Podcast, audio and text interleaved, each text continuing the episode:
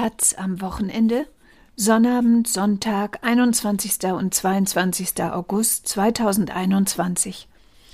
Die Armen zahlen drauf. Im Wahlkampf wollen plötzlich alle Klimaschutz. Bisher finanzieren den allerdings prozentual eher die kleinen Einkommen. Dabei ginge es auch gerechter. Von Bernhard Pötter. Überraschend war die schlechte Nachricht nicht. Deutschland werde 2021 sein Klimaziel um etwa 47 Millionen Tonnen CO2 überschreiten, warnte am Montag eine Studie des Thinktanks Agora Energiewende. Eine neue Bundesregierung muss schnell gegensteuern. Und am schnellsten geht das über einen höheren CO2-Preis fürs Tanken und Heizen. Da aber entdecken plötzlich viele ihre angebliche soziale Ader.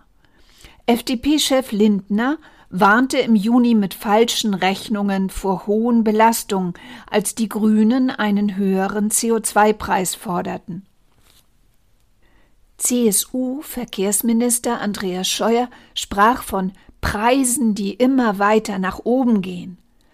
SPD-Finanzminister Olaf Scholz warf den Grünen vor, sie zeigten, wie egal ihnen die Nöte der Bürgerinnen und Bürger sind. Die Linke sprach von der Spaltung der Gesellschaft durch hohe Energiepreise. Meist wird dann die Sorge um die ungedämmte Pendlerin beschworen also um Menschen, die zu Hause viel Geld fürs Heizen zahlen und weit zur Arbeit pendeln müssen. Was ist dran an den Vorwürfen?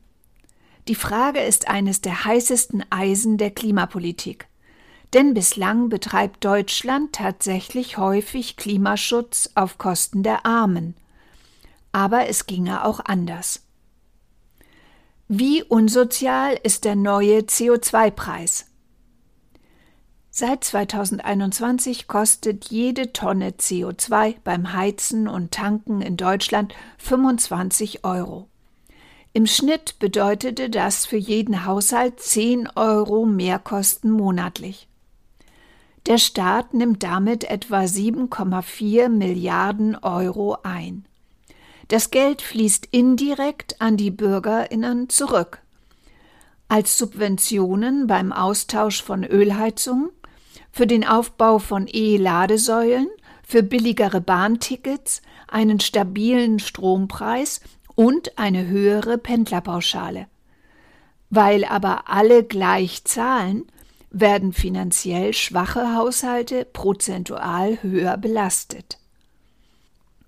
Dabei könnte das auch ganz anders sein.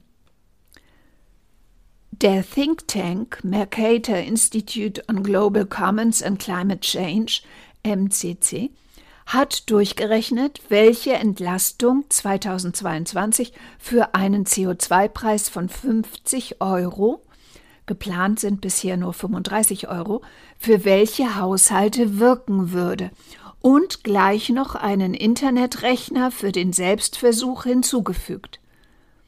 Wie könnte die Belastung gerecht ausgeglichen werden? Es gibt fünf Wege. Höhere Heizkostenzuschüsse für Sozialhilfeempfänger, dann durch eine Verpflichtung der Vermieter, 50 Prozent der erhöhten Heizkosten zu tragen, drittens über eine Senkung des Strompreises oder eine Erhöhung der Pendlerpauschale und schließlich als direkte Rückzahlung pro Haushalt in Form einer Klimadividende. Das Ergebnis zeigt, dass effizienter Klimaschutz auch gerecht sein könnte.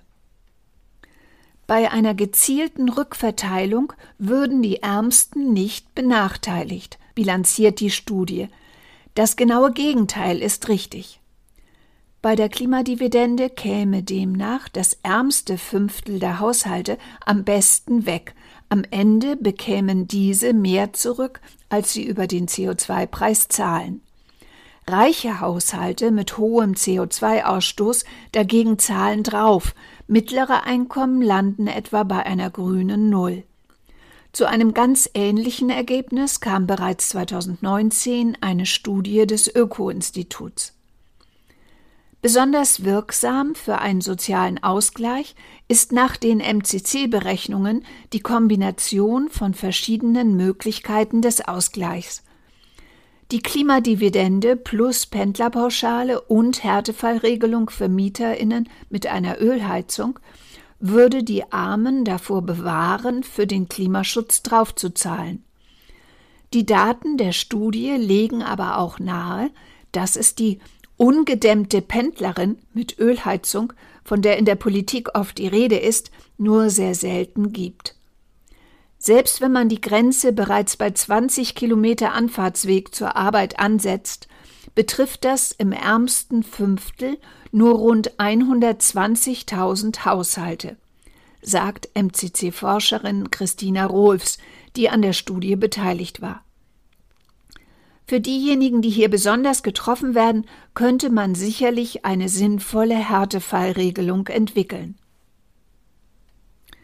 Die Studie will mit vier verbreiteten Irrtümern zum CO2-Preis aufräumen. Billiger Strom bringe den Armen nichts. Falsch, sagt die Studie. Die Ausgaben für elektrische Geräte machen bei ihnen prozentual mehr aus als bei Reichen. Auch sei die Fernpendlerpauschale anders als oft behauptet keineswegs entscheidend für die Landbevölkerung. Die bisherige Regelung bevorzuge Reiche, die weiter fahren und in größeren Häusern mehr heizen als Geringverdiener. Ein weiterer Irrtum sei, dass die Klimadividende vor allem die obere Mittelschicht entlastet.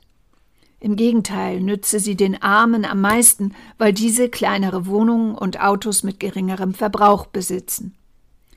Ähnlich hatte auch schon die DIW Energieexpertin Claudia Kempfert argumentiert.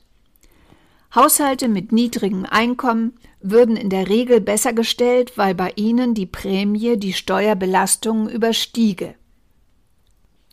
Wie teuer macht Klimaschutz das Wohnen? Die MCC-Studie widerspricht auch der These der SPD im Wahlkampf, dass vor allem die Teilung der gestiegenen Heizkosten zwischen Mieter und Vermieter entscheidend für eine sozial ausgewogene Energiewende sei, was die Union blockiert. Weil bei dieser Rechnung nicht der Anstieg beim Tanken berücksichtigt wird, sei die Entlastung für arme Haushalte nur moderat, heißt es in der Studie. Tatsächlich lauern für Mieter in nicht sanierten Häusern auf Dauer hohe Kosten, sagt Melanie Weber-Moritz, Bundesdirektorin des Deutschen Mieterbunds DMB. Wir müssen die Sanierungsraten verdoppeln und die schlechtesten Wohnungen kommen dabei zuerst dran. Das trifft aber potenziell die schwächsten Haushalte.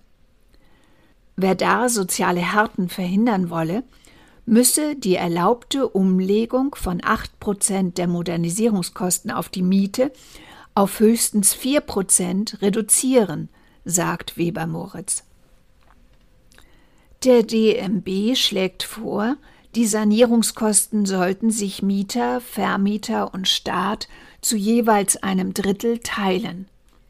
Im Idealfall sollen die eingesparten Heizkosten den höheren Preis pro Quadratmeter ausgleichen, die Kosten also nicht steigen. Bei den höheren Heizkosten durch den neuen CO2-Preis solle nicht wie bisher allein der Mieter zur Kasse gebeten werden, sondern diese sollten allein vom Vermieter getragen werden. Nur der Vermieter entscheidet doch, welche Heizung eingebaut wird. Andere Experten widersprechen. Wie der Mieter heizt, habe großen Einfluss auf seine Rechnung. EEG Arme finanzieren Reiche. Eine andere soziale Schieflage beim Klimaschutz liegt im Erfolgsmodell der Energiewende begründet. Das Erneuerbare Energiengesetz garantiert Bau und Vergütung von Ökoenergieanlagen vor allem aus Wind, Sonne und Biomasse.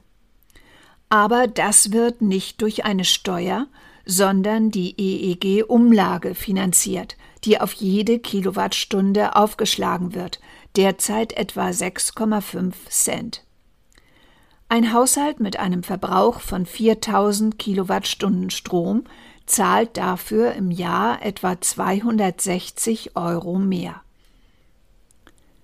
Profitiert von der Umlage haben das Weltklima und die Investoren, weil alle privaten Haushalte die gleiche Umlage zahlen, egal wie arm oder reich sie sind, werden Arme höher belastet. Drastisch gesagt, die Kassiererin im Supermarkt finanziert über ihren Strompreis dem Zahnarzt seine lukrative Investition in den Windpark. Eine Steuerfinanzierung, reiche zahlen mehr, wäre gerechter gewesen, aber hätte wohl den schnellen Ausbau der Ökoenergien verhindert. Eine Steuerfinanzierung wäre wahrscheinlich an den EU-Regeln zu staatlichen Beihilfen gescheitert, sagt Caroline Chenuit, geschäftsführende Vorständin beim Forum Ökologisch-Soziale Marktwirtschaft FÖS. Sie gibt zu, dass die Finanzierung des EEG eine leichte soziale Schieflage hat, sieht aber keine Alternative. Dazu komme, mit einem Steuermodell hätte jede neue Regierung das Fördersystem wieder ausbremsen können. Und Klimaschutz nütze besonders den Armen, weil sie verwundbarer seien. Die wirkliche soziale Schieflage ist aber die Entlastung der Industrie von der EEG-Umlage. Diese macht mehr als 20 Prozent des gesamten Fördervolumens aus, so Chenoid. Ein ähnliches Gerechtigkeitsproblem zeigt sich gerade beim Ausbau der E-Mobilität. Durch Subventionen und Steuervorteile werden E-Autos und ihre Infrastruktur mit vielen Milliarden unterstützt. Das aber komme vor allem den Wohlhabenden zugute, es gebe da eine erhebliche soziale Schieflage, moniert ein Bericht des Thinktanks Deutsche Bank Research. Das gleiche in Grün, E-Mobilität. Caroline Chinoid kritisiert, dass die öffentlichen Ausgaben auch für eine mögliche Verkehrswende zu stark für die Automobilität ausgerichtet sind, da fehlt die Balance. Öffentliche Zuschüsse förderten Privat-Pkw, ohne ausreichend zu unterscheiden zwischen klimaneutralen Elektrofahrzeugen und klimafeindlichen Plug-in-Hybriden. Die Investitionen müssten sich auf Schiene, Bus, Rad- und Fußverkehr sowie Ladesäulen konzentrieren. Die soziale Schieflage beim Klimaschutz wollen die potenziellen Regierungsparteien ganz unterschiedlich beseitigen. Alle wollen die EEG-Umlage abschaffen oder senken und durch Steuerfinanzierung ersetzen. Die Union drängt auf die Pendlerpauschale und blockiert bei der Entlastung der Mieter. Sie hält nichts von einer Klimadividende. Die wird zwar von der SPD gefordert, ist aber in der Partei umstritten und verschwindet hinter den Forderungen nach einer Lösung für die Mieter. Die Grünen setzen auf eine Klimadividende, die Geld direkt zurückzahlt, was bürokratisch schwierig ist. Die FDP wiederum fordert, langfristig alle CO2-Kosten über den EU-Emissionshandel zu regeln, was nach Rechnung von Experten zu Kosten von über 250 Euro für die Tonne CO2 führen könnte. Die Expertinnen vom MCC jedenfalls hoffen, dass ihre Zahlen und Berechnungen die aufgeregte Debatte um Klimagerechtigkeit versachlicht. Sie wollen ihr Modell eines CO2-Preises vom Vorwurf des neoliberalen Folterinstruments befreien. Eine sozial gerechte CO2-Bepreisung, auch mit perspektivisch hohen Preisen jenseits der 100 Euro, heißt es beschwörend am Ende der Studie, ist möglich und nötig.